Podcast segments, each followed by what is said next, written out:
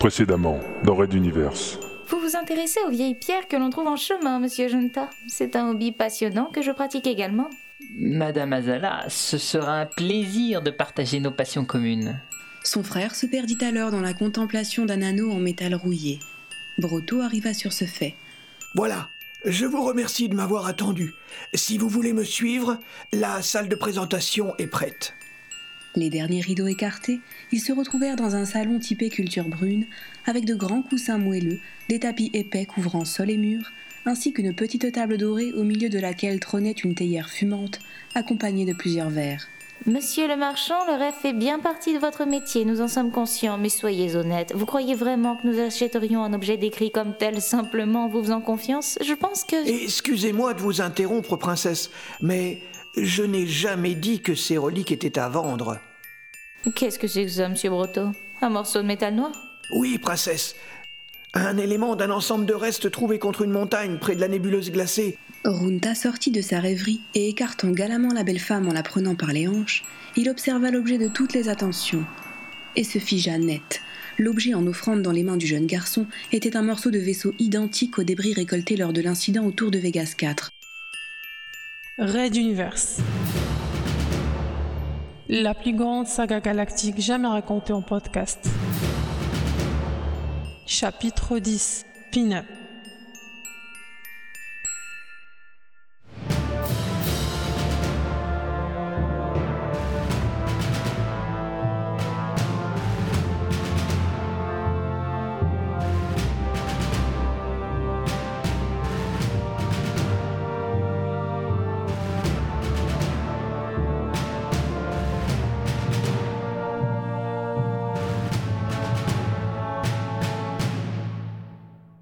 Quatrième épisode. Mais alors, si rien n'est à vendre, monsieur Brotto, pourquoi donc nous faites-vous toutes ces présentations?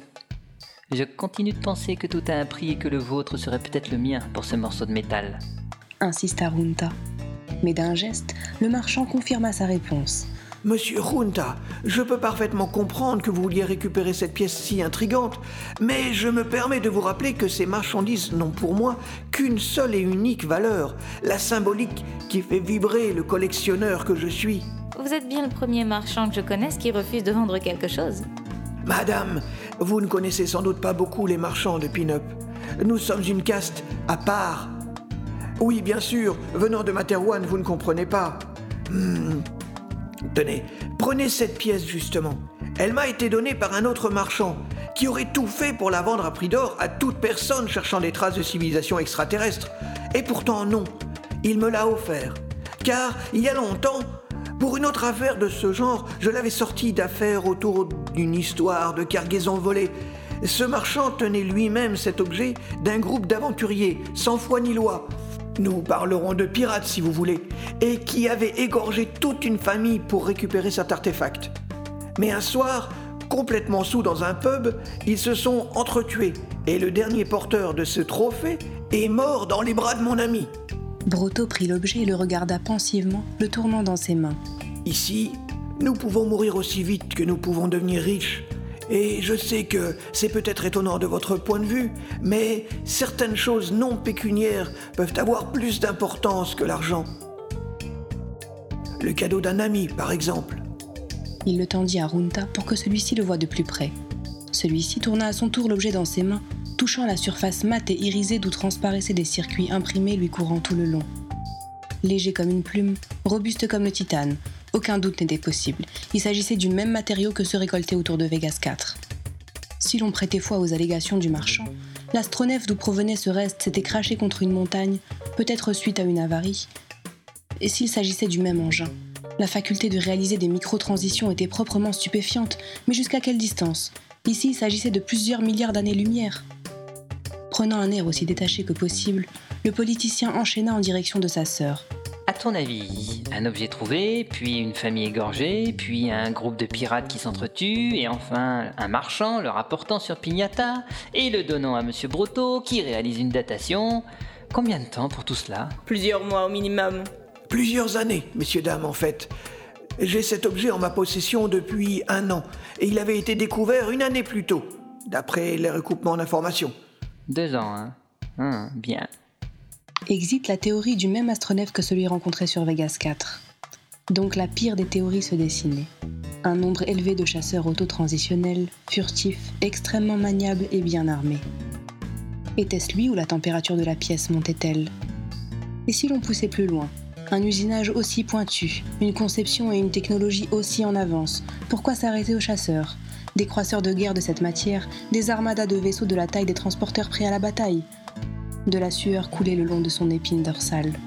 Tu ouvres de grands yeux, tu transpires devant ce bout de métal. Ça va? Interrogea sa sœur, un soupçon d'inquiétude dans la voix. Mince, Azala était à côté et observait tout. La princesse était une redoutable observatrice et aucun détail ne lui échappait. Euh, oui, oui, oui, je me demande si je ne suis pas encore sous le charme de la pierre mentale de tout à l'heure. Reposant l'objet dans les mains toujours offertes d'Isimel, Runta reprit sa cigarette et la termina très vite, s'en faisant allumer une autre par la servante blonde au décolleté plongeant, dont les charmes étaient désormais parfaitement inopérants sur le commandant. Et donc, Broto, rien à vendre? Bon, eh bien, c'est un peu comme une séance de cinéma que vous nous avez proposée, un plein de rêves? Pas tout à fait, monsieur le commandant. Et il tapa du pied trois fois. Le jeune homme à la peau huilée déplaça le grand plateau doré au sol et se redressa, tenant toujours le morceau de métal dans la main. Il lui remit son emballage en se rapprochant de Runta. Arrivé à sa hauteur, il déposa l'objet avec délicatesse devant lui, puis recula, ramassa le plateau avec les autres reliques et vint se placer dans la semi-obscurité au fond de la pièce. L'esprit de Runta ne fit qu'un tour. Un cadeau, monsieur le marchand collectionneur? Et que voulez-vous en échange? Onawan commençait à s'inquiéter fermement, alors qu'Azala posait déjà sa main sur l'épaule de Melba, celle-ci prête à toute éventualité. Le vieux marchand se racla la gorge et avala une gorgée de thé chaud. Il fit tourner le verre dans sa paume, observant le liquide ambré évoluer en rond, puis déclara Une place, à bord de l'Exode. Pour moi et pour Isimel, monsieur. Laissez-nous partir avec vous.